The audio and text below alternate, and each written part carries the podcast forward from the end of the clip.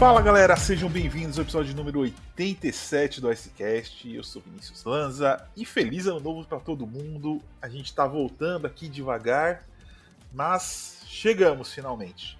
E o time tradicional tá aqui comigo. Cat, seja bem-vinda mais uma vez aqui. Olá, olá, muito bom estar de volta. Feliz ano novo para todo mundo e feliz ano de PWHL também. Então, já tô dando aí um pequeno spoiler do que eu vim falar um pouquinho mais tarde também. Muito bom. Gui, seja bem-vindo mais uma vez. Gui que tá triste com o Blue Jackets, nem pra praia foi esses tempos aí, tá chateado.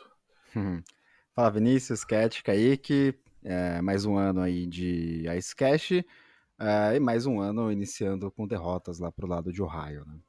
Tudo normal. E por fim, Kaique, seja bem-vindo mais uma vez. Muito obrigado. E vamos mais uma vez, mais um ano começando, a liga já está aí. As coisas estão começando a tomar forma, né? Quem vai, quem fica.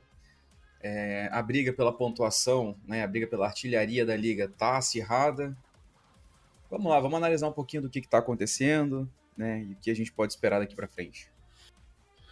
A NHL Brasil e a FNN sabem que um grande ataque ganha jogos, mas são as grandes defesas que ganham as Stanley Cups e não precisa ser defensor ou goleiro da NHL para defender a sua navegação. A Surfshark oferece serviços como VPN, antivírus, pesquisa, alerta de brechas nos seus dados e principalmente adblockers, essenciais para você que quer uma navegação tranquila e em segurança. Você, fã de hockey, tem descontos especiais com o nosso link que está na bio. Não deixe de adquirir ainda hoje e defenda a sua navegação. Bora lá, bora lá. Bom, após esse anúncio aqui né, da, da FNN com a Surfshark, bora começar aqui analisando a liga. Então, vamos começar pela. Né, quase metade da temporada, a gente está com. Hoje é domingo, 7 de janeiro, estamos a maioria dos times com 39 jogos, alguns 40 e bem poucos com 35 ali, mas todo mundo chegando perto da metade. Vamos começar aqui pelo pelo leste. E como são, nós estamos em quatro, eu vou dividir, né, para o nosso ouvinte saber, a gente vai falar, cada um vai falar de uma divisão, e aí a gente traz alguns comentários se precisar. Cat, vamos começar pela Metro aqui.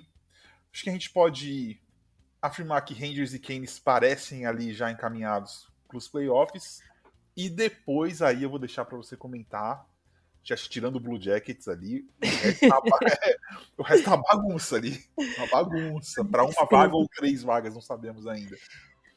Infelizmente, acho que só o Rangers ali tá. Beleza que o Kane está tá encaminhado, mas eles têm uma balangada, eu acho que é capaz deles caírem mais ali, ficar numa, numa batalha para um, pontos importantes, que eles perderam alguns. É, mas o resto, para variar, a Metro é a bagunça de sempre, que todo mundo já espera, que ali o segundo lugar tá diferença de seis pontos, sete pontos só do penúltimo, que é o Penguins, no caso, que tá empatado com o Capitals. Tristeza da minha vida.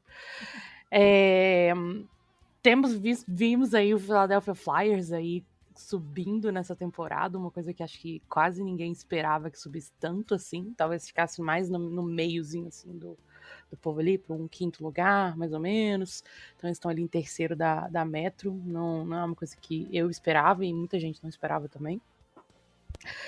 Islanders está ali empatado com o Flyers também, com o joguinho que eles sempre fazem, que é aquele ali de joguinho de inimigos do entretenimento. Desculpa quem é fã. Carol, um beijo para você. Eu sei que você está nos ouvindo aí, tá? É, Devils está muito, muito mais baixo do que eu achei que estariam. Então, goleiro, né? Problema de goleiro, é, né? Goleiro faz toda a diferença, não, não, não tem jeito. Então eles estão muito para baixo.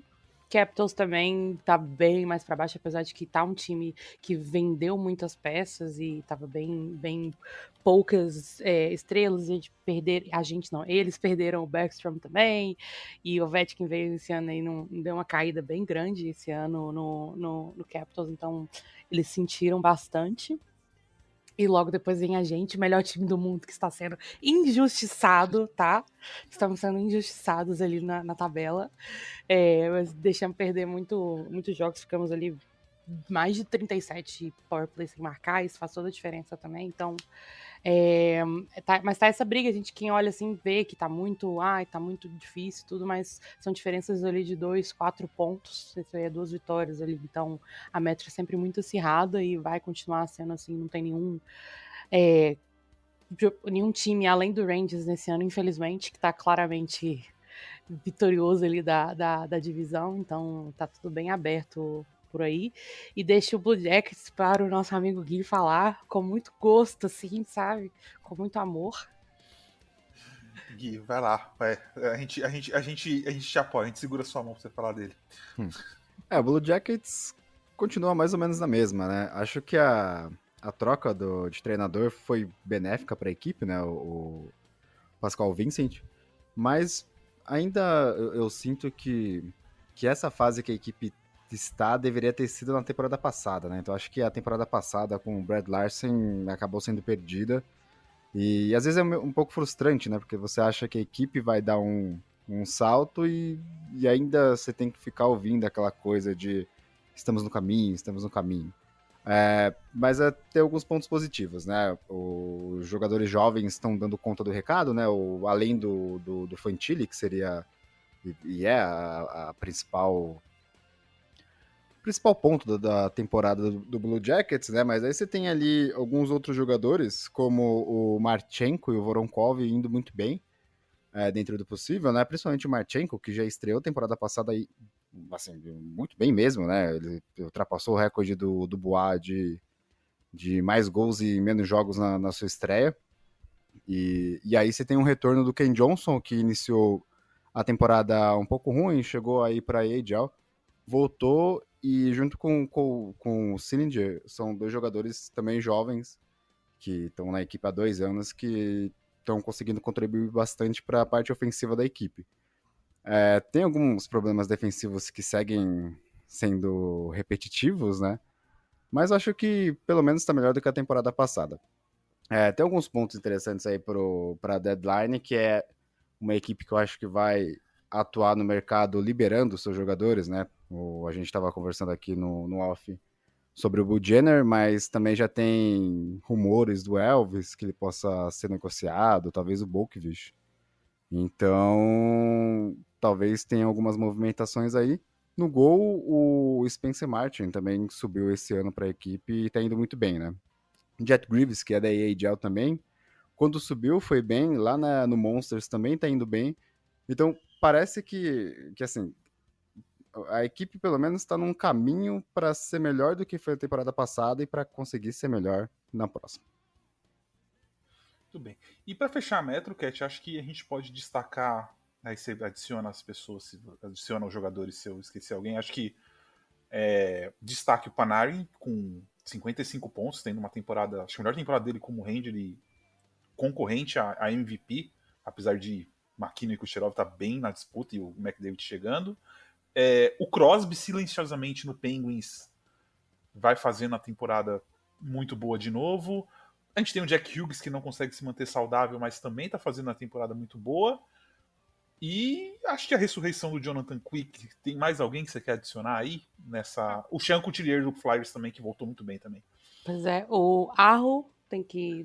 Tem um destaque ali também, tem, tá com lá no topinho ali de, de, pontos. E do Flyers, o Connectney também, que tem marcado muito, muito power play, short-handed goal também. Então tem, tem tudo isso ali. E o Jake Ansel, que tem jogado com o, o Crosby, está sendo ali alvo de todos os, os times de urubus ali, querendo roubar o nosso... Future Ranger Hall of Famer. Nunca, jamais será isso, tá? Então se respeita. Respeitam o menino, tá? É o nosso filho, ninguém vai tirar ele dos braços das mães. ai, ai. Muito bom. A gente deve ter, uma, acho que mais uns dois meses pra gente começar a ter uma claridade aqui do que vai acontecer, porque tá, tá na zona. Vamos passar pro Atlântico, e aí eu vou falar dos Atlânticos e vocês entram todos para falar comigo aqui. Ou, Gui, você prefere focar no Atlântico ou prefere focar na Pacífica? O que, que você, você prefere? Uma delas eu vou abrir para todo mundo aqui. Pode ser a Pacífico que eu fico. A gente fala do Beleza, Atlântico. então. Então todo mundo fala do Atlântico. Bom, Atlântico, Bruins começou voando e deu uma queda, apesar de estar ali ainda entre os primeiros da liga, é visível a falta que os dois centrais, o Craig e o, e o Bergeron faz. Panthers, para mim, é o time que acordou de vez e deve tomar, inclusive, essa liderança logo mais do Bruins. Maple Leafs fazendo jogo de sempre, né? Aquela. Tá ali no terceiro lugar, fica terceiro, segundo, deve ir para os playoffs tranquilamente. O Bolts aqui, para mim, já entra na zona de preocupação. É um time que tem defensivamente muito fraco, tem muito, cedido muitos gols bestas e não consegue sair da zona defensiva. É, Cap Hit tá matando esse time aqui. E aí depois a gente tem, acho que antes de falar de Senators e antes de falar de Red Wings e Montreal, Buffalo decepção, Senators para mim decepção absurda, achei que o Senators ia estar muito melhor. Red Wings para mim mostrando que pode ser um time muito forte, e aí você vê as falhas na evolução, né? É um time que abre muita liderança, entrega e tal, ainda tá. E o Montreal do San que, tipo, cara, é um time que toda noite entra para brigar, toda noite ele dá jogo para todo mundo, assim. É, apesar de não ser um time para playoff, é, você vê evolução muito clara nesse time do, do Canadiens. É, Kaique, você não falou nada ainda, faz um. quiser fazer um comentário geral aí, o que, que, que você acha, destaques, o que, que você vê na, na Atlântico? É, o Atlântico deu aquela. Começou parecendo que seria, né, como na última temporada, o Bruins dando uma disparada e surpreendendo um pouco por conta né, dos desfalques aí do, do Bergeron e do Crate que se aposentaram. E do Hawk saiu. É, teve o Taylor que saiu também. É, e inclusive o Taylor Hall estava jogando bem em Chicago, acabou se machucando vai perder a temporada, né? Uma pena. É, mas foi tomando forma. Uma das coisas que surpreendeu um pouco, mas eu diria que também não tanto, você falou disso no, no começo da temporada, que era o Lightning tendo mais dificuldades nesse ano do que né, nas temporadas passadas. Com a lesão do Vasilevski no início da temporada, isso se confirmou. A equipe não conseguia botar uma boa sequência. O Vasilevski voltou e a equipe continua tendo dificuldades, né? As peças que foram movidas aí, a falta está sendo sentida apesar da temporada absurda do Kucherov até aqui, que vem liderando a liga, basicamente ele e o McKinnon estão ali trocando de posição noite sim, noite não. Tá difícil pro Lightning, né? Tá sentado ali em quarto na, na, na divisão, uma campanha não muito boa, um pouquinho mais de, de 50% de aproveitamento. Mais número, maior número de jogos todo é, mundo. tá com 41 jogos já, enquanto ali o Bruins tem 38, o Florida 39, no momento que a gente grava isso aqui. Então o Lightning tem que ficar esperto porque o Red Wings, apesar de também estar tá instável, tá ali colado, né? No momento, um pontinho de diferença. O Canadiens tem hora que embala um pouquinho, então de, de tirar 3, 4, 5 pontos não é uma coisa tão difícil assim. É, então, assim, Toronto e, e, Tampa precisam ficar espertos aí na reta final da temporada regular, porque uma sequência boa de Detroit e, e um deles pode cair para baixo, né? É, o Bruins deu uma oscilada nas últimas semanas, mas acho que assim, nada muito grave. Acho que aquela oscilação básica da temporada, todo mundo tem. A gente vai falar mais disso ali para frente quando chegar em outras divisões. É, e o Senators que começou empolgando um pouquinho e voltou a ser o Senators que a gente sempre fala, né? O Senators parece que não consegue sair do lugar, é impressionante. Monta um bom time, tem bons nomes, é, mas parece que o Senators não consegue se desencilhar daquele espírito de aquela bagunça que o Senators se tornou, principalmente depois da, de 2017 ali, quando chegou na final de conferência, depois daquilo embarcou ali numa, numa espiral para baixo que não parece que não consegue se recuperar disso, mesmo draftando bem, mesmo contratando bem tudo mais. Então, acho que ali dos oito, eu, eu, diria que até o quinto colocado ainda está bem aberto. Eu não sei se Montreal teria perna para chegar disputando vaga no final. Eu acho que Detroit ainda tem, pode surpreender um pouquinho. É, e aí vou trazer os destaques e a Cat e o, e o Gui pode completar. Não, no Bruins, Pasternak e os dois goleiros, né, o, o Mark e o, e o sempre carregando o time do, do Bruins ali. É, Memphis com uma temporada absurda de novo. O Nylander, que inclusive o Elliot Friedman disse que segunda-feira, amanhã, eles devem assinar o contrato 11,25 milhões por oito anos com o Nylander. É, quase fechado isso aí. Absurdo esse contrato. É, Mas e o Kucherov... vale cada centavo. Então, não, vamos, não vamos ser esse tipo de pessoa. É, vale, é, assim que vai ter que pagar. Se você for pegar no mercado alguém que for pro mercado, você vai pagar isso aí. Não tem muito, hum. muito bom, é, não tem muito pra onde correr, eu acho ali, viu? Vou, vou, contra, vou contra os colegas, não vale. Cara, vale, o problema é o Tavares ali. problema é o contrato Eu vou do te Tavares. dizer, eu vou te dizer, eu vou te dizer, por- porque na minha opinião não vale. E você já paga, você já paga quase 11 para um winger, você vai pagar mais de 11 para outro. Você já paga 14 para um central. O Tavares é um problema até certo ponto, eu diria, porque querendo ou não, ele ainda tá entregando. Só que o, Nilan- o Nylander, querendo ou não, cara, ele não é, ele não, ele não pode ser considerado franchise, na minha opinião. Entendeu? Ele é ótimo.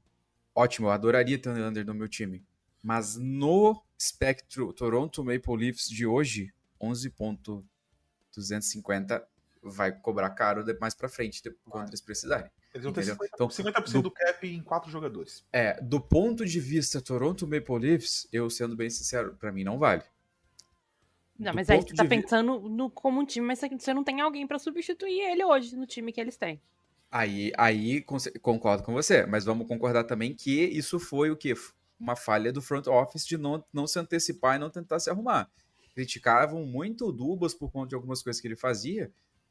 E aí agora o Dubas saiu, o outro assumiu, fez lá um bocado de coisa que todo mundo achou, né? Deu glória. Pra mim não melhorou em nada o time, de certa forma. É, foi ali seis pra meia dúzia. É, exceto ali o. Bertuzzi, que pra mim foi uma ótima adição, foi o Bertuzzi. Uhum. Mas, no geral, o problema que Toronto tinha, Toronto não resolveu. Entendeu? O que, o que, o que é o problema? Não, é, não, é- não vou dizer colocar como uma coisa negativa, de certa forma, o Nylander. Mas já vem se especulando faz dois anos que tá chegando a hora do Nylander, tá chegando a hora do Nylander. Os caras sabiam que a pedida podia ser alta. O Nylander vem de uma temporada melhor do que a outra. Ele é um jogador excepcional. Eu, eu vejo ele como um jogador muito completo, né? Tem suas falhazinhas de defesa, mas não é algo que comprometa tanto assim, né? Patina muito bem, cria muito bem, finaliza.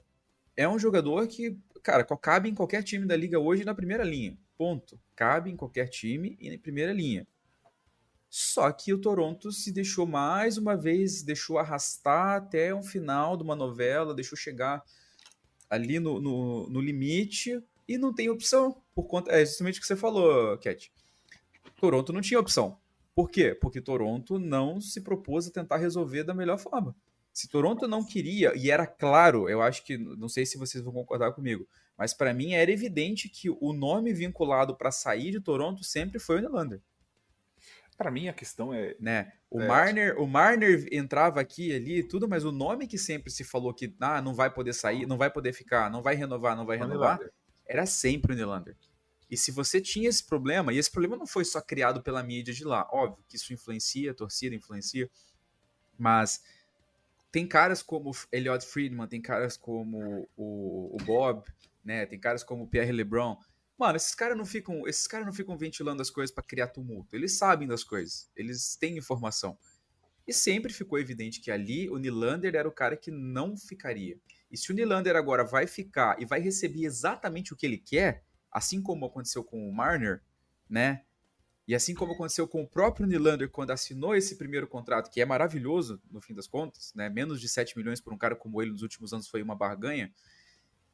O Toronto, de novo, não resolveu o que tinha que resolver e ficou refém de ter que pagar o que o cara quer. Por quê? Porque agora não consegue arrumar outro. Porque se o Nylander não quiser assinar, se, se eles não quiserem assinar com o Nylander, o Nylander fala assim: então beleza, então foi muito bom, eu vou ver o que, que eu faço no mercado. No mercado ele arruma 12, 12,5 se ele quiser. Então Toronto teve que abrir. De novo, Toronto teve que ceder. Mas aí eu acho que. Mas é um um- caso do, é o lado do. Toronto. Não é porque o, o, o Nylander não vale a pena. Não, de forma o contrato alguma. dele Eu tô- vale a pena. Não, o contra... assim, vamos de- é, só para ficar claro.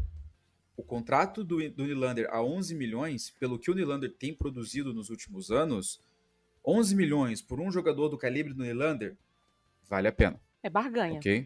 É, é, vale a pena. Se a gente olha o Pasternak, o Pasternak, o contrato do Pasternak é maravilhoso. 11,5 no Pasternak tá, tá assim, 3 milhões abaixo do, do mercado. É, mas Ah. o, é, é, que eu ia falar aqui e- é a questão do Dubas. É, o? Nylander foi pro- o, Nylander foi prometido para ele uma coisa. Ele assinou um contrato de barganha, que é esse contrato atual. Depois, todos os jogadores que o, o do Core ali precisaram reassinar e todo mundo ganhou um dinheiro absurdo. Então, assim, não tem também como a gente falar, porra, o Nylander. Cara, o Nylander ele fez a parte dele por esse time. Fez Tipo, totalmente, totalmente. Totalmente. Os outros não fizeram. E a questão do Tavares, pra mim, que eu digo é: não é o Tavares é bom, é ruim, isso. Eu acho o Tavares muito bom. Mas o ponto é: Você acelerou um rebuild quando você tinha três peças que seriam fundamentais no seu ano. E hoje você tem um cara ganhando, tipo, 10 milhões, 11 milhões, que ele não faz parte desse core. Esse é o, acho que é a grande questão do Tavares ali. Não era para ele estar tá fazendo parte de, desse time. É ali que você vai pegar e falar, pô, esses 11 milhões poderia ser três jogadores, sabe? E, Sim. e não um goleiro, um defensor e alguém de bottom six. Então, assim, a organização Toronto, e aí não entra nesse GM, entra na parte muito mais do Dubas, tipo, já falhou na hora de montar o time. E agora tá preso nesse ciclo de ter quatro caras fixos ganhando um absurdo, assim, de dinheiro. Então, é, Toronto, né? Fazendo uh, confusão e problema numa, numa reformulação que já era pra estar tá pagando mais dividendo do que pagou, sabe? Assim, é, já era pra gente ver mais esse time nos playoffs, a gente não viu até agora. Com certeza, com certeza. Mas eu só reitero que não sou contra o Nylander. Eu adoro o Nylander no meu time. Seria super bem-vindo no meu time. Só que pro Toronto, o cenário, de novo, o, o cenário para Toronto não terminou da melhor maneira, né? Porque eles terem que pagar 11 milhões e alguma coisa no Nylander, para eles não vai, ser não vai ser uma coisa interessante, porque não vai mudar. O... É aquela coisa, não muda o patamar do time. Né? O time vai uhum. continuar a mesma coisa, vai continuar tendo os mesmos problemas daqui para frente. Quando o Tavares sair, se eu não tô errado, é daqui dois anos, eles têm esse mais um, eu acho. Aí eles vão ter a oportunidade de fazer alguns movimentos. Né? E agora o Matthews já está renovado e tudo, também já, já melhora um pouquinho a causa. Mas Toronto, mais uma vez, ficou refém pró dos próprios problemas. Né? Não conseguiu né? resolver, não conseguiu melhorar e chegou no fim que eles talvez queriam se livrar do Nylander e não vão conseguir e vão ter que pagar. E uma, uma eventual eliminação nesse ano, no primeiro ou segunda rodada, ou no próximo, é a mesma novela que a gente já ouviu. Pois é. Bom, vamos passar para o Pacífico aqui. Eu vou trazer o Gui para conversar um pouco sobre o Pacífico. O Pacífico Canucks surpreendeu, finalmente começou uma temporada absurdamente bem. É, deu uma recuada porque era normal. O Canucks estava tendo todo tipo de sorte do mundo, e sorte que eu digo assim: todo puck que pudesse entrar estava entrando, e, e obviamente isso ia recuar em algum momento. Deu uma recuada, mas a gordura que o Canucks construiu ainda permite, deve levar eles aos playoffs, inclusive eles estão em primeiro nesse momento. O Vegas, campeão, fazendo a campanha normalzinha ali, né? Time campeão, vai classificar para os playoffs, sem sustos nem nada. Kings também jogando muito bem, principalmente no 5 contra 5, é um time que tem um, um, domínio muito grande. Ficar muito de olho no Kings, que é um time perigosíssimo. É, a hora que esse, esse 5 contra 5 virar um elite muito alta, é um time perigosíssimo aqui no Pacífico. O Oilers começou muito mal, o McDavid se machucou, se recuperou, já tá na zona ali quase de classificação, tá a 5 pontos do, do Kings e deve brigar. E dali para baixo só tristeza, né? O Kraken é, é, o, é o Islanders do, do Pacífico aqui, com 9 pontos. Calgary tem 39 também, outro time que não tem fedido nem cheirado, só 50% ali, não, não faz nada. O Ducks trouxe diversão, né? Até o Carlson se machucar. E o Sharks, enfim, não vou nem falar, né? 26% de pontos ali. Gui, seu panorama sobre o Pacífico. É, acho que é, tem alguns pontos aí interessantes para se, se, se, falar né, na, na, Pacífico. O primeiro é o Kings. Acho que há, duas temporadas atrás, ou há três, é, todo mundo colocava, ou a maioria colocava o Kings como uma equipe ok, que já não que já estava começando a dar indícios que no futuro poderia chegar aos playoffs. Hoje é uma equipe que ninguém duvida que vai chegar aos playoffs, né? Então, mesmo estando em terceiro a cinco pontos do Kraken, é, com quatro jogos a menos, eu acho que ninguém cogita que o Kraken ou Flames possa pegar esse lugar do Kings. Por defeito do. Não só por, por, por, por, por méritos do, do Kraken ou Flames, mas por demérito do próprio Kings, né? O Kings está tá jogando muito, o Kopta está jogando muito, o Byfield é, já está se tornando um jogador que todo mundo esperava que, que, que ele ia ser, né? Tá sendo muito importante para a equipe. Então, acho que o primeiro ponto é esse. É um Kings que certamente vai para os playoffs e que acho que dessa vez consegue passar da primeira fase, né? Temporada passada dificultou bastante para o Oilers E talvez nessa temporada já, já seja diferente. É, o Oilers, como você falou, iniciou muito mal, mas já teve uma recuperação, né? O, o McDavid e o Drysdale já, já, já são os líderes de pontuação da, da equipe, então tudo normal. É, só que eles seguem com esse problema no gol, né? Então é um Oilers que, novamente, todo mundo vai falar de McDavid, Drysdale. É, é sempre bom também citar o Hyman, o Bouchard, o, o Nugget Hopkins também, que são jogadores que que, que ajudam né, no, no ataque, mas que sempre falta alguma coisa. Acho que essa temporada ainda, nos playoffs, o, o... Vocês ouviram alguma coisa aí? Sim. Não, a casa caindo só, mas tudo bem. Ah, beleza, segue. A porta você do tá vivo? Se, casa... se, se, se, você tá, se você tá vivo, a casa você levanta depois. Ah, beleza. Continue, vai. É, então, mas aí o, o, o, acho que o, o Oilers é uma equipe que, que poderia estar, estar melhor do que está, né? E eu acho que o problema do gol tem que ser resolvido nessa, nessa trade deadline que daqui a pouco tá aí, para que eles consigam superar os seus problemas e, e tá onde deve estar, tá, que é final de conferência, né? Um time que tem McDavid e Drysdale não tem que ficar passando raiva por causa de goleiro, né?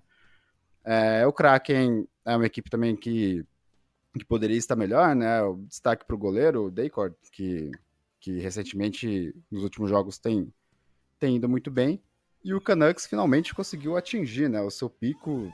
O, o, acho que o destaque ali, além da, da parte ofensiva da equipe, do D.T. Miller, o Peterson e o Buzzer, o Quinn Hughes, defensor, já tem 49 pontos, né? São 10 gols e 39 assistências. Então é um time que finalmente conseguiu colocar em prática toda a sua qualidade.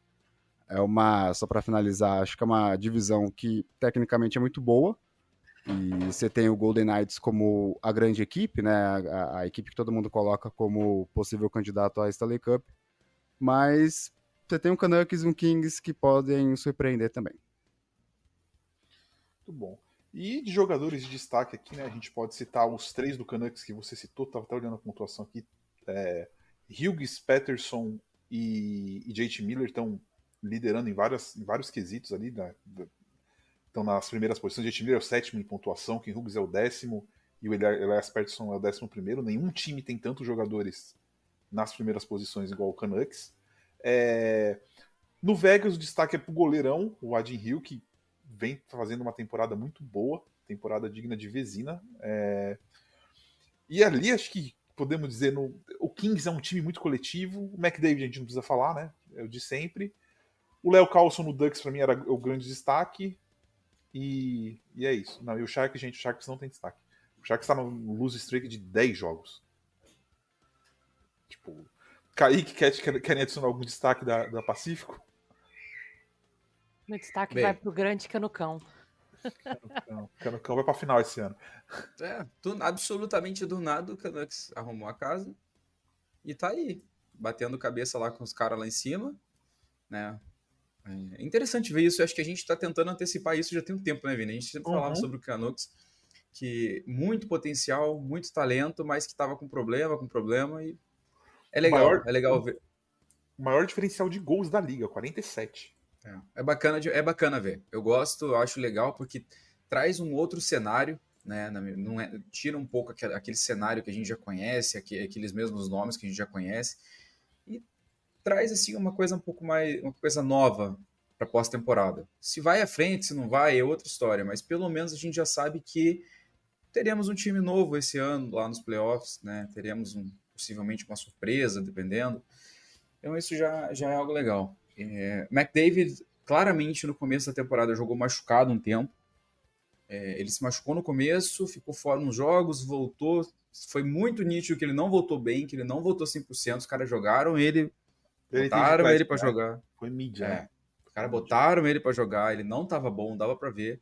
Aí, recentemente, acho que se curou aí, voltou a voar já tá chegando na corrida pelos pontos ali, mesmo com vários jogos, com jogos a menos. E eu, eu considero jogos a menos da maneira que ele tava jogando, cara. Não dava. Dava para ver que o cara não conseguia patinar direito, que é o grande diferencial dele. Então tinha alguma coisa ele, muito errada ali. Ele vai terminar com mais pontos que todo mundo, se bobear. Se bobear, sim. É, só, é realmente difícil prever, porque assim, cara, o McKinnon, o McKinnon, do jeito que ele tá, o McKinnon ele botou o time nas costas e, e é isso. Se você pega para analisar, a gente vai chegar ali daqui a pouco, mas. É, eu ia McKinnon... falar, eu ia falar é, de, quer puxar a central? Eu já puxo aqui, você já fala disso? É, isso, né? Vocês já falaram que tinha que falar tipo, do Kings, por exemplo, time super coletivo, né? E, e é engraçado que. Só um comentário sobre o Kings. Aconteceu com o Kings uma coisa que. Com o Kings e com o Jets, né? Eu vou chegar na central no Jets agora, mas já, já começo aqui no Kings. Que é o famoso uma troca boa para os dois. O Dubois não tá aquelas coisas todas no Kings, mas tá ali pontuando de vez em quando, dá aquele, aquele corpo a mais para o time e tudo mais. E o Kings, né, coletivamente falando, virou um baita de um time. O Quinton Byfield tá jogando horrores do lado do Kopitar. E tá legal de ver. E agora vamos entrar então na, entrando na central. O Jets, com as peças que pegou do Kings, e, e vou, e vou ter que ser aqui o, o cara que dá as conspirações nesse momento. Não gosto, mas vou ser eu sempre admirei demais o Blake Wheeler. Sempre gostei muito do Blake Wheeler. Se vocês pegar o Isis para trás, aí vocês vão me ver falando super bem dele e tudo mais. Todo mundo fala que o Blake Wheeler é um ser humano fantástico fora do gelo, né? Tudo mais. Mas tinha alguma coisa muito errada com o Blake Wheeler e o Winnipeg Jets. Eu acho que o, o, Wheeler, como capitão dos Jets, estava danificando aquele time, estava danificando aquele vestiário. Porque o Blake Wheeler saiu, né? Foi, tomou buyout, foi pro, pro Rangers e o time do Jets é outro. É um time harmônico, é um time coletivo. Parece que o vestiário tá leve. O Scheifele e o Hellebuck renovaram juntos. Isso foi uma coisa que me surpreendeu muito, porque eu tinha certeza que os dois iam sair. Da maneira que as coisas estavam. Era rebuild, né? Era, é, era, era rebuild. Era rebuild. E de repente, do nada, absolutamente do nada, uns meses depois que o, que o Wheeler sai, tanto o Scheifele quanto o Hellebuck comprometem o seu futuro com os Jets sete anos de contrato para dos dois, dois ser 30 anos, então eles vão acabar a carreira ali fatalmente, né? Claro que as coisas podem mudar. Então, fica aí aquela interrogação: que diabos estava acontecendo, cara? Porque é outro time, né? O, o Copa hoje é o capitão. O Helleburg está na temporada fantástica. O, o Mark Scheifele é o líder do time hoje. Média de um ponto por jogo, 38 jogos, 38 pontos. Não tem ninguém super se destacando, né? Marcando horrores de pontos mas você tem números equilibrados, você tem todo mundo participando, né? Você tem o Scheifele com 38, aí você tem o Josh Morrison 30, dali para baixo assim, 29, 28, 25, todo mundo participando, né? Nos últimos, nos últimos jogos agora, a gente tem visto principalmente o, o Ayafalo, que veio do Kings, marcando gols. O Villardi começou a temporada voando antes até se machucar, marcando uma sequência boa de gols.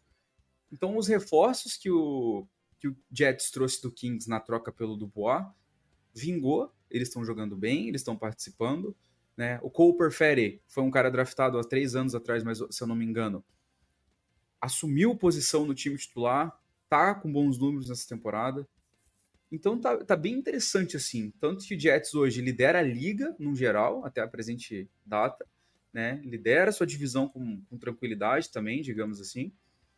E é um time que se tornou legal de assistir de novo, cara. Era, era um time sem graça, porque cheio de nome bom e que não fazia nada, e se tornou um time coletivamente legal de assistir, né? E tem o Hellebuck, que é sempre sensacional de ver e tá numa streak boa. Então, uma grata surpresa, assim, né? E aí a gente tem o Colorado Avalanche, que, apesar do problema aqui ali de, de goleiro e coisa do tipo, cara, como eu tava falando ali atrás, o McKinnon botou o time nas costas, e é isso, sabe? Ele tá liderando o time, 15 pontos a mais do que o Hunter, que é o segundo ali na pontuação. Mas você não e aí vem o Mac... no time dele. É, aí vem o Makar, vem o Nikushkin. Nikushkin vem de uma baita de uma temporada, tá? Nikushkin tem 40 pontos, 20 gols, 20 assistências em 38 jogos.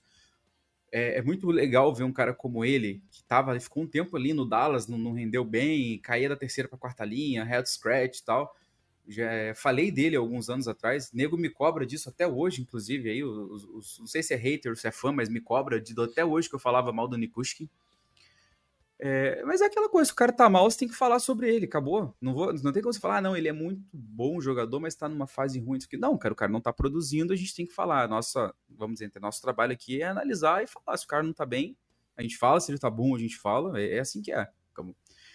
É, mas é aquilo, cara. O Nathan McKinnon falta, falta adjetivo com um cara como esse.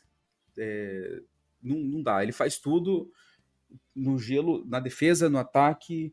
Ele decidiu dois jogos seguidos no overtime esses dias, na pura vontade, né? É, ele bota os caras para jogar, ele puxa o vestiário nas costas. É, é, cara, é o, o, sonho de qualquer é o sonho de qualquer de qualquer torcedor é ter um cara desse no time, né? Eu tenho, eu tenho o privilégio de ter a versão pró do Maquina no meu nesses últimos anos todos, mas eu acho que o Maquina, não sei se ele vai conseguir terminar a carreira né, no mesmo nível que o Crosby, toda aquela questão das comparações que sempre vão ter entre eles. O Crosby é um da sua, é um do seu tipo, né? Mas, é, cara, é um privilégio assistir o Nathan McKinnon jogar. Para quem estiver ouvindo, tiver sempre a chance de assistir o Colorado Avalanche, assistam, prestem atenção no McKinnon, porque assistindo o McKinnon jogar, vocês aprendem mais sobre hockey. Vocês vão, o que é hockey, o, o, o, o hockey, o all-around que o pessoal fala, né? Que é o hockey de defesa, de ataque, é o jogador que tá no gelo em todo o gelo, toda a extensão, tá cobrindo tudo. E é basicamente isso. O resto da central, Dallas, Nashville, St. Louis, é uma briga de foice no escuro. Dallas um pouquinho melhor que os outros. Nashville tá dentro, tá na campanha que dá para fazer, só que a campanha média que Nashville consegue fazer coloca Nashville ali em quarto na divisão e brigando por uma vaga no, no Wild Card. É, é, basicamente o que se tornou o Oeste nos últimos anos. É uma, uma certa discrepância, assim.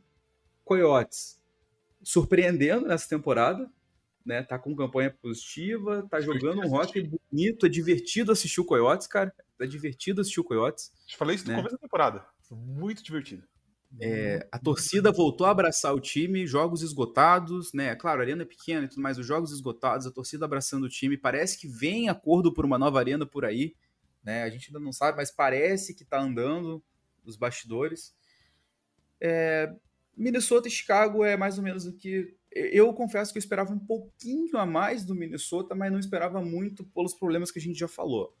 Mano, você tem 14 milhões de dólares do seu cap em dois caras que não estão jogando para você, né?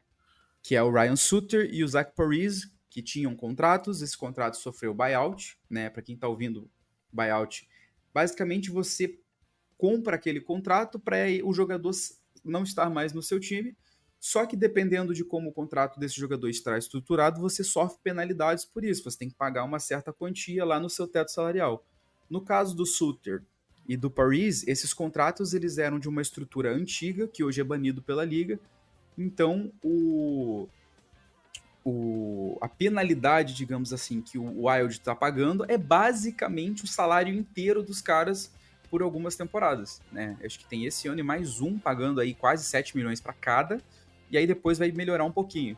Só que isso limita muito, né? Numa liga em que o, o teto salarial não cresce como deveria, você ter tanto dinheiro preso em dois caras que não estão jogando para você te limita demais e é o que tá acontecendo com o Wild. Não consegue melhorar, tá aí com 38 pontos só.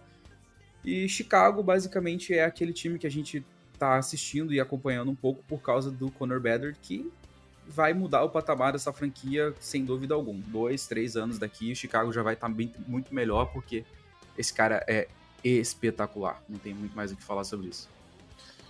Tudo bem.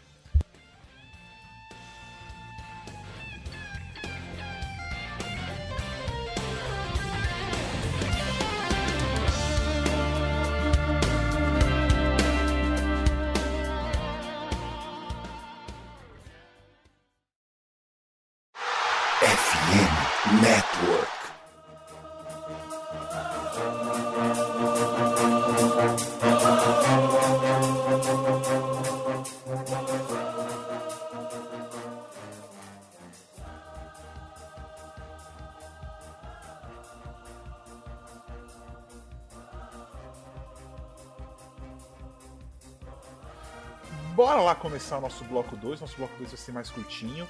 E, Cat, fale um pouquinho sobre a PWHL. Você está acompanhando? Eu sei que acho que os jogos estão sendo transmitidos no YouTube. Fala um pouquinho da liga aí. E depois a gente vai responder as perguntas que vocês mandaram pra gente lá no Instagram. Gente, só para começar, o fato da PWHL estar sendo transmitida no YouTube, melhor sacada que eles fizeram, tá, tá muito legal de assistir. É, assistir uma liga desde o começo é bem legal. É, e o time tá cheio de, de, de, muitas estrelas, assim, muitos jogadores que tem é, medalhas e medalhas olímpicas e, e medalhas de, de competições internacionais no geral, então tá sendo bem legal.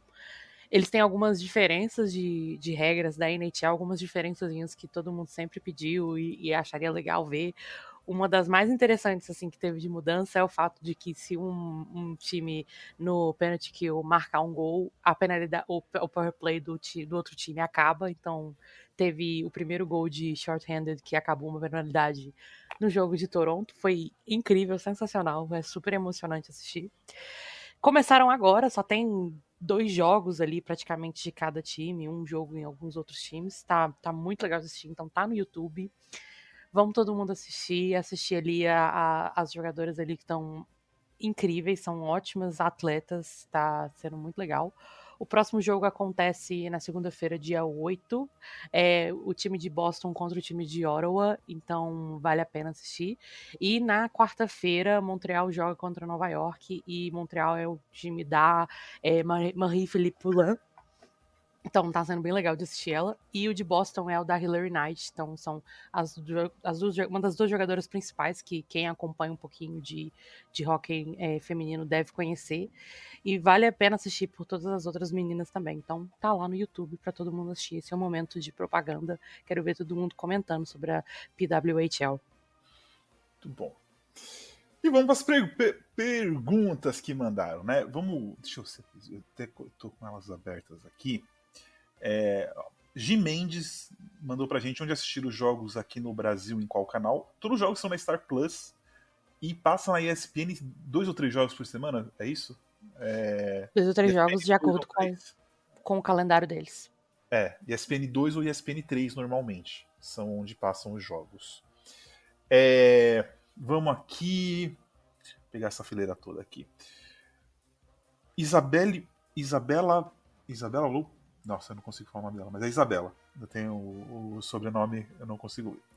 É, o O, goleiro do Maple Leafs, foi só afastado do time para se recuperar. Vocês, o O tá machucado, não é isso, gente?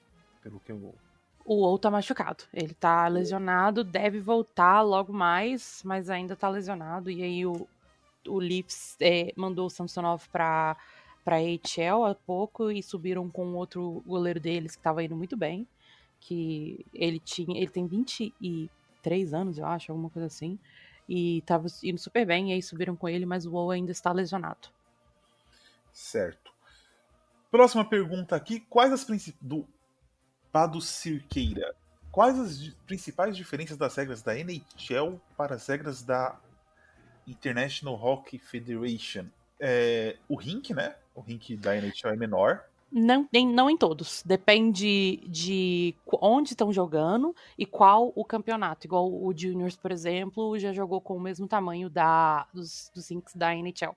E a, a, a, a, a AHF tinha falado que queriam fazer com que os, os campeonatos fossem nos, nos jogos, no, no, gelo do mesmo tamanho da NHL. Então tá começando a mudar isso para serem iguais é, nos, nos, campeonatos que eles podem fazer isso. Mas aí vai de acordo de onde é tá acontecendo, qual campeonato, eles sempre avisam antes. Tá, e acho que tem uma diferença a questão de, de brigas também, né? Eu acho que é menos permitido lá do que na NHL. Tem esse. Isso.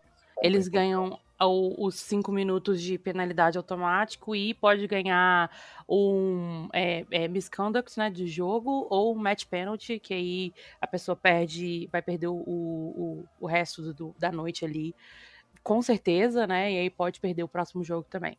Eles têm diferença de icing também, não é igual aqui que icing pode, pode acontecer ou não de acordo com quem chega primeiro no puck. Puck chegou lá do outro lado, é icing automaticamente uma regra muito boa que a gente devia voltar com isso é de não tem a regra do, do trapézio atrás do, do, do, do goleiro. Então o goleiro pode, pode brincar ali com o puck ali de boa, sem ser. É, sem ficar é, é, confinado ao, tra, ao trapézio. É, interferência de goleiro lá é um pouquinho mais clara do que na NHL. Então, é difícil, né?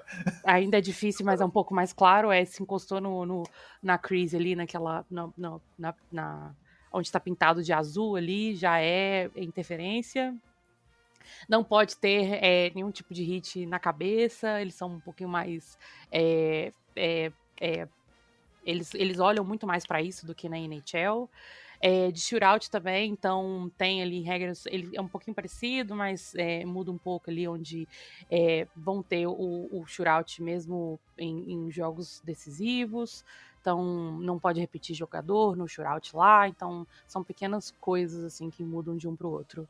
Mas acho que essas são as principais, eu não consigo é, é, e eles estão discutindo para adicionar a mesma coisa que algumas regras que a PWHL adicionou, a questão do power play do, é, ser encerrado se tiver um gol short-handed. É, eles estão com, eles estavam com várias discussões no ano passado, mudar várias regrinhas. A gente vai trazer se eles mudarem, é, a gente traz aqui para vocês, porque tem várias, eles, a, a, tendência no futuro, apesar de ser bem devagar, é tudo se sincronizar para o mesmo canto, né? Porque tem bastante yes. diferença. Seria é. ótimo, né? Essa, essa mudança do, do Power Play, por exemplo, a gente até já uma vez debateu isso. Eu acho que a gente, ah. numa gravação, numa gravação com NHLas uma vez, eu lembro que eu conversei com, eu, com a Fê, falamos disso. É, torna o jogo mais interessante, porque o que acontece? Um time vai pro, pro Power Play, ele não vai ele não vai pro Power Play somente na intenção de, de sobreviver, dependendo da situação. Né? A gente tem times o, o, Boston, né? Hoje, mais, hoje menos, mas né, quando o Bergeron ainda jogava, cara, você ir, pro, você ir pro power play contra o Boston era uma ameaça para você também, porque no mínimo espaço o, o Marchand e o Bergeron castigavam. O Boston era um dos times que mais marcavam gols short-handed, né? Então eu acho que isso impulsionaria as equipes a criarem estratégias de contra-ataque também, né? Short-handed, não só sobreviver e esperar o espaço que vai aparecer, porque às vezes aparece. Então são coisas que melhorariam assim a dinâmica do jogo, eu acho, né? Você colocar lá o time que o time tá no power play, se ele tomou um gol, power play acabou, né? É, é simples, ao, é ao, ao, mesmo tempo que eu acho que deveria também os dois minutos ser full dois minutos. Se você fez a penalidade, você vai ficar dois minutos. Você dois minutos. Continua. É. é. Então você bota, você também, você, você é lá e cá, você melhora as coisas para ataque, mas você também melhora as coisas para defesa, né? Você deixa aquela coisa do, como o Vini falou, você fez a penalidade? São dois minutos completos com um a menos. Né? Uhum. Você, marcou, você marcou um gol enquanto está defendendo a penalidade, a penalidade acabou. E é pronto. São coisas assim muito simples que talvez melhorariam uma dinâmica. Hoje, quando você assim, o seu time vai para o PK, né? Cometeu uma penalidade vai defender. Porra, lá vem. Dois minutos tentando segurar.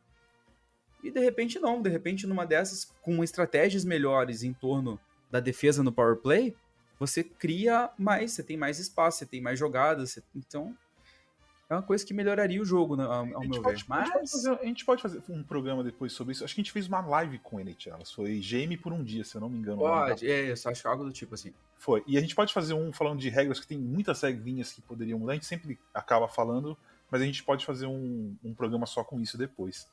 É... Aí já falando de, de hockey aqui, né? É... as brigas no hockey da Glau Berlini 777 as brigas no rock ainda são necessárias para proteger as estrelas ou é questão de cultura? Ah, eu acho que diminuiu tanto a briga no hockey, assim, perto do que a gente já viu. É, é muito mais proteção hoje, eu acho. É, tipo, eu já acho que é muito mais real. cultura. É mais, eu acho que é mais cultura. Você acha mais acho cultura? Eles, eu acho que eles mantêm é. pela cultura. É mais hora que cultura. nem tem hora que nem precisa, cara. Eu, eu, eu e a Cat, a gente fala muito disso às vezes quando a gente tá assistindo, tá conversando às vezes, é um, às vezes o cara toma um hit normal, mano. Não é só porque você é uma estrela que você não pode tomar um hit. Pô, se você tá patinando de cabeça baixada, você tá pedindo para tomar um hit, mano. Acabou. Claro que isso não justifica o cara vir dar um hit no meio da sua cabeça. Isso é totalmente errado, é contra as regras. Mas tem hits que são limpos. O cara está abaixando, patinando de cabeça baixa, ou o cara fez um corte brusco pro meio enquanto um defensor tava vindo na direção dele. Cara, é um jogo físico e rápido. Você vai ser acertado se você não tomar cuidado. E para mim não importa se o cara é uma estrela. Se o hit foi limpo, né? Se foi uma pancada limpa, não tem por que ter briga. E ponto, sabe? Aí às vezes eu acho que os caras se, se, se passam muito nessas aí. Tem jogadas que são totalmente necessárias você ter toda aquela coisa da briga e para o jogo, perde tempo. Entendeu? Então, eu acho que é mais ficou muito mais cultural hoje. É, para mim é meio a meio eu, eu acho meio. Eu, eu, concordo em alguns pontos. Eu acho que tem muito jogador que dá hit limpo e, e, tem que se defender. O caso do Brandon Smith, sexta, por exemplo, contra o, o Bedard, que infelizmente machucou o Bedard, mas, gente, ele, o Bedard basicamente ele correu em cima de uma parede ali, não foi nem o Smith que deu hit. É... E aí foram brigar pra mostrar que iam defender e tal, mas eu acho que às vezes. E aí tem- machucou também. machucou também. É. o Truba, ultimamente, apesar do Truba ser bem. dar uns hits bem fortes, ultimamente, às vezes, ele dá um hit normal no cara e os caras vão pra cima dele, assim. Tipo, Ah, mas aí tem histórico. E aí são duas coisas diferentes, assim. Você tem que, tem que separar ali um pouco. Eu não confiaria em nenhum tipo de hit vindo do Truba, considerando o histórico. eu Mesma coisa confio. do, do Tom Wilson. Não confio. Tru, Tru- Truba é um anjo. Aham. É. Mas, enfim. Aí, as duas. Tem três perguntas aqui ainda, né? O Lucas Souza perguntando o que a gente acha da temporada do Keynes e do Kraken. A gente respondeu sobre os times lá, né? O Kraken com a temporada bem abaixo da média e grande chance de não ir para os playoffs. E o Harry Keynes acordou e, e deve conseguir a classificação aí, deve brigar. É, tem- tem, tem chances de disputar o título, o, o Harry Keynes. É, apesar que não, não se surpreenda ali, viu? Na, é, a gente fala que tem chance de disputar o título, mas cair na primeira rodada também é super normal. Depende do, de quem você pega. Não é nada fora do, fora do padrão. O Mário Thiago 32 pergunta pra gente se a gente acompanha KHL e o que tem a dizer sobre o hockey russo. Cara, eu particularmente acho muito difícil você conseguir achar jogo da, da KHL pra assistir que não esteja em russo. Já é um problema pra mim. É, você tem que acompanhar sem. Ou você fala russo, ou você acompanha sem um, um- narração, assim. Mas É, também não É consigo difícil, falar sobre a liga.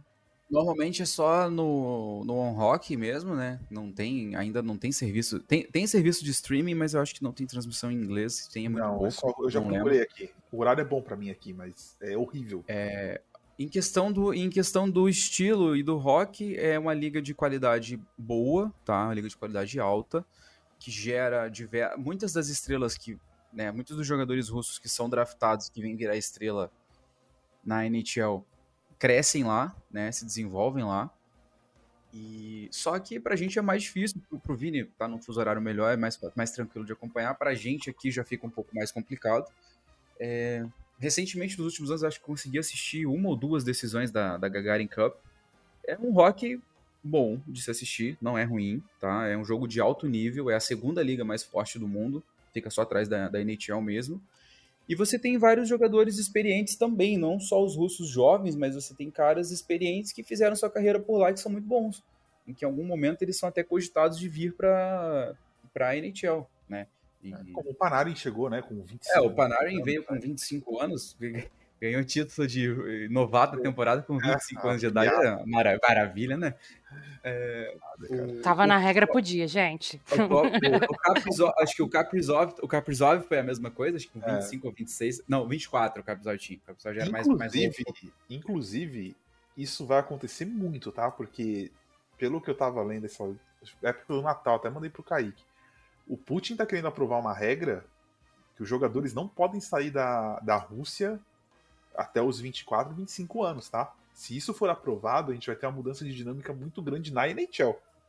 Então, isso a gente tá de olho. A hora que se isso aí for realmente aprovado, for pra frente, a gente vai ter muitos casos, muitos Panarin chegando na NHL depois, ou muita gente fugindo pra ir jogar antes. Não sabemos Muitos vai Malkins vindo. Eu acho, que vamos ter- eu acho que a chance da gente ter muitos Malkins é, é grande. Pra quem, não, pra quem tá ouvindo e não entendeu a referência, o Malkin basicamente fugiu de um contrato que ele tinha na Rússia para poder vir para os Penguins. Ele já tinha sido draftado pelos Penguins, o Penguins já meio que esperava ele, só que ele ainda estava sob contrato na Rússia, que ele queria que, quebrar e não podia, não conseguia, enfim, por conta das leis Ele, lá. ele precisou assinar um novo contrato. Ele, É. ele tava, tipo, como. Ele tava no que é o que a gente conhece basicamente como o entry level, né? O, o ELC. E aí ele precisou assinar mais um ano e aí ele não foi meio que coagido, ou assim a história vai, que ele foi coagido a assinar esse novo contrato e não queria, porque ele estava programado para vir pa- para ir para os Estados Unidos. E, e aí eles tomaram o passaporte dele, devolveram quando eles foram fazer um, um training camp, se não me engano, um torneio na Suécia e ou Finlândia, alguma coisa assim. E por lá ele fugiu para os Estados Unidos. Veio. Tem, e, tem e lá. várias, tem Tem várias história. dificuldades já, né? De jogador assim, chegar tarde na NHL. É, Hum. o Chesterkin chegou bem tarde, com 25, não, não fugiu, mas tipo, foi obrigado a cumprir todo o contrato. Tem. é, Assim, o contrato na Rússia não é um contrato quebrável facilmente como nas outras ligas. É, Hoje em dia, hoje em dia menos ainda. É. É. o cara assinou o contrato, ele, ele vai ter que cumprir. Então, É, acho que o exemplo mais. O exemplo. É, é uma história curiosa, acho que vale a pena só falar pro pessoal, assim, em questão de curiosidade. A o Fedorov, né? Sergei Fedorov. Fedorov é provavelmente o. Junto ali com o Ovechkin, né? O Pavel Bure, os caras assim, é um dos maiores russos da história do hockey. Fez carreira no Red Wings, foi multicampeão no Red Wings e um dos melhores jogadores dos anos 90. O Sergei Fedorov, literalmente, ele desertou da União Soviética na época, o que não era muito fácil. Ele tava para vir pro Red Wings, estava meio que encaminhado, só que ele não podia sair de jeito nenhum. E os caras começaram a regular o Fedorov onde ele ia. E aí eles foram jogar, se eu não me engano, eles tinham um torneio para jogar em algum canto. E lá onde ele chegou, ele jogou e à noite ele já tinha tudo esquematizado através de um terceiro, o Mike Ilitch, né, o lendário dono do Red Wings, já faleceu. Mike Ilitch mandou uma limusine, mandou uns seguranças e os caras foram buscar o Fedorov no hotel. O Fedorov saiu do quarto no meio da madrugada, aí encontrou. Os caras tinham. O negócio era tão bizarro que os caras tinham tipo um. Um dos caras do time era meio que segurança também. E ele ficava patrulhando os corredores para os moleques não saírem do quarto. E nessa, o Fedorov encontra o cara saindo do elevador, o Fedorov encontra o cara. E o cara fala, mano, você vai? Ele falou, cara, ou você sai da minha frente, ou a gente vai, basicamente, a gente vai se embolar na porrada aqui, mas eu vou sair desse hotel. E, quando, e aí o cara fica meio assustado e ele não faz nada, ele deixa o Fedorov sair. Aí o Fedorov sai, o carro do Mike Ilitch pega ele, leva pra pista de pouso mais próxima, ele entra num jatinho e desembarca em Detroit. Quando os caras foram dar falta do Fedorov, já era de manhã, ele já tava em Detroit. Aí ó, os soviéticos não podiam fazer mais nada. E o Fedorov foi uma das maiores estrelas da Liga dos anos 90. É quase a história do, daquele, do, do Batman, Cavaleiro das Trevas, né? Pra trazer o chinês lá, que o cara Pra tem que tirar, é. é, passar mais um avião, pegar o maluco no chão, velho, sem pousar e vai embora. Mais ou menos aquilo. O Fedorov queria, ele sabia do potencial que ele tinha, ele queria ser uma estrela nos Estados Unidos, mas na época não era, isso não era possível por conta da Guerra Fria e toda a questão entre Estados Unidos e União Soviética da época. E ele fez a escolha dele. O Mike Ilitch, com todos os recursos que tinha, né, bilionário, com tudo à disposição, foi lá e raptou, raptou rapaz. Então, pra fechar, basicamente é.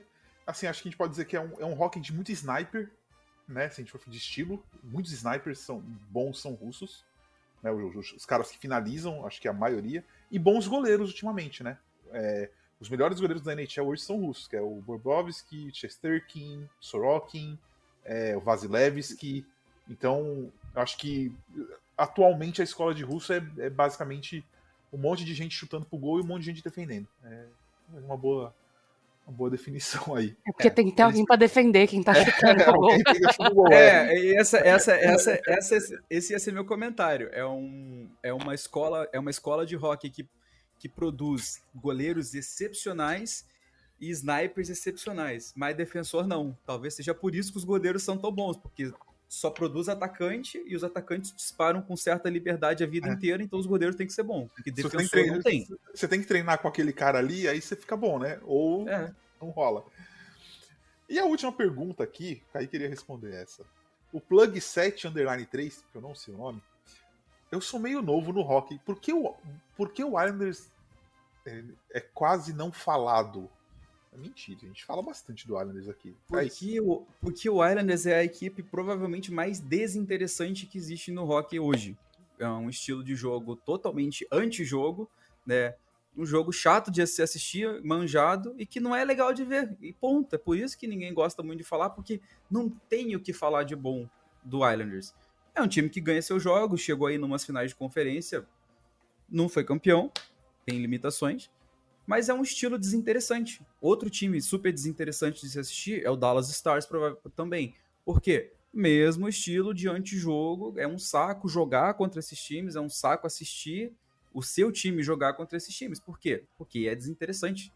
Não é, É um rock. E o Islanders tá mais velho, né? O Stars ainda tem estrela ali pra puxar o time que pode até ganhar um título. O Islanders já passou a idade, né? É, teve que se desfazer de algumas peças, o, o, o time caiu de produção e tudo. Então, assim, tem uns talentos legais de ver. Tipo, você tem o Barzal, que é, é um cara dinâmico, você tem o Horvat, que tá jogando muito bem e tudo mais. E o Sorokin, que, cara, é um baita de um goleiro, e é assim, é, é um, aquele goleiro que dá gosto você ver jogando assim. Mas, for, mas cara, num, num, coletivo, o jogo geral, mano, é chato. Então, assim, se eu for perder, se eu, se eu for pra perder três horas da minha vida, não vai sendo assisti, não vai ser assistindo rock chato desse jeito. Tem dia que eu deixo de ver meu time, que não tá lá essas coisas também, para tentar assistir alguma coisa melhor. Porque, pô, eu não vou ficar vendo meu time, sei lá, não conseguindo finalizar num 5 contra 3, que nem ontem, por exemplo. Sabe? Então, vai muito de como você quer passar o seu tempo. Se você quer assistir, se, se o torcedor do Islanders está ouvindo aqui, tá achando um absurdo, cara, você é torcedor, você vai ter o seu apego ao time, você não vai ver as coisas da mesma forma, né? Mas para quem já já tá nessa estrada tem um bom tempo, a gente já vê rock um bom tempo e tudo mais, acompanha mais times ao redor da liga e tudo mais por conta do que a gente faz. Cara, não adianta você virar para mim dizer que o Islanders é super legal, super interessante. Cara, não é. O Stars não é. Tem outro time aqui ali também, mas é, é o que é, não adianta. Querem acrescentar algo, Cat? É, no começo da, do, da temporada eu coloquei o Islanders como classificado para os playoffs, só para dizer. É, eles têm condição de ir pros playoffs, eles pegam um ponto a cada jogo, cara. É, tipo, é, pois é, é não é impossível. Não, não é impossível. O, pro, o, problema é que tem alguém lá é, pensando que quer ser inimigo do entretenimento para botar eles no playoff. E é isso. É só, é só essa minha, a minha contribuição também. Tô, o time, meu time tá ruim? Tá. Mas pelo menos meu time entrega entretenimento. Eu, eu, eu não vou falar porque eu, eu torço pra time rival, mas eu vou dizer que meu time finaliza no 5 contra 3, tá? O, aqui, o meu time não finaliza, beleza, mas deu entretenimento. A gente tá o quê? Tá aqui falando sobre esses 5 contra 3 tem duas horas já, tá? Então deu entretenimento. Ai, ai. Bom, deu uma hora de gravação certinho aqui. É muito bom voltar a gravar com vocês. A gente sempre se diverte bastante. Então vamos fazer as despedidas. Gui, muito obrigado. Vamos ver se a gente consegue voltar esse mês ainda para gravar, né, gente? Pelo amor de Deus. Mais uma aí, antes do All-Star Game, pra gente comentar. Até alguém queria comentar do All-Star Game, a gente, a gente volta para comentar. É, a gente não colocou a lista aqui porque, cara, um monte de gente vai inventar desculpa não ir. O ano passado a gente fez uns 15 dias antes e, e assim, mudou meio time de uma galera, então quando estiver mais pertinho, a gente grava um, um programa só falando do All-Star. E mesmo assim vai ter mudança, porque. Acabou de ser anunciado, já tem tipo três que estão lesionados, que com certeza não vão. É, então. o Panari não quis ir. Já tem. Ele tá grávido. Ele tá grávido, é. deixa ele. É, enfim. Gui, muito obrigado. Valeu, Vinícius, Cat, Kaique. Eu tô lá no Twitter, né? No arroba BlueJackets, é, BlueJackets Blue Jackets BR, perdão, sempre confundo aqui o arroba. E, bom, vamos aí acompanhando mais essa me quase metade de temporada da NHL. Muito bom. Cat, faça suas despedidas também. Aproveita e faz a propaganda da Carol ali, que ela tá sempre nos vídeos. Muito bom estar aqui. Estamos no Instagram, NHL Brasil Oficial. Estamos no Twitter. Estamos no TikTok NHL Brasil. A Carol lá com a carinha dela. Carol, eu falei mal do seu time, mas eu te amo, tá? Então não fique brava comigo. Também tô no Twitter, no CatFF e no Pittsburgh BR lá gravando o Iglocast com. Às vezes o Kaique aparece por lá, mas eu e Pedro na conversa de bar de sempre. E votem para Evgeny Malkin para o All-Star, porque mandar ele e o Cid juntos, gente. Manda os velhos para trabalhar. E para fechar, vocês me seguem lá no Lance Underline V no Twitter e eu passo pro Kaique. A Cat tomou uma propaganda, o Kaique não vai errar de novo, que é um absurdo. Mas enfim, Kaique, faça as despedidas aí também. É isso, né, cara? É, é, primeiro aí do, do ano, falar um pouquinho sobre tudo que aconteceu. Foi bem legal poder estar aqui com vocês. E é isso. É, agradecemos todo mundo por que segue acompanhando. Né? A gente está menos ativo do que costumava ser e tudo mais, mas em breve os playoffs estão chegando, aí a gente consegue né, fazer um trabalhinho melhor, trazer mais informações e tudo mais.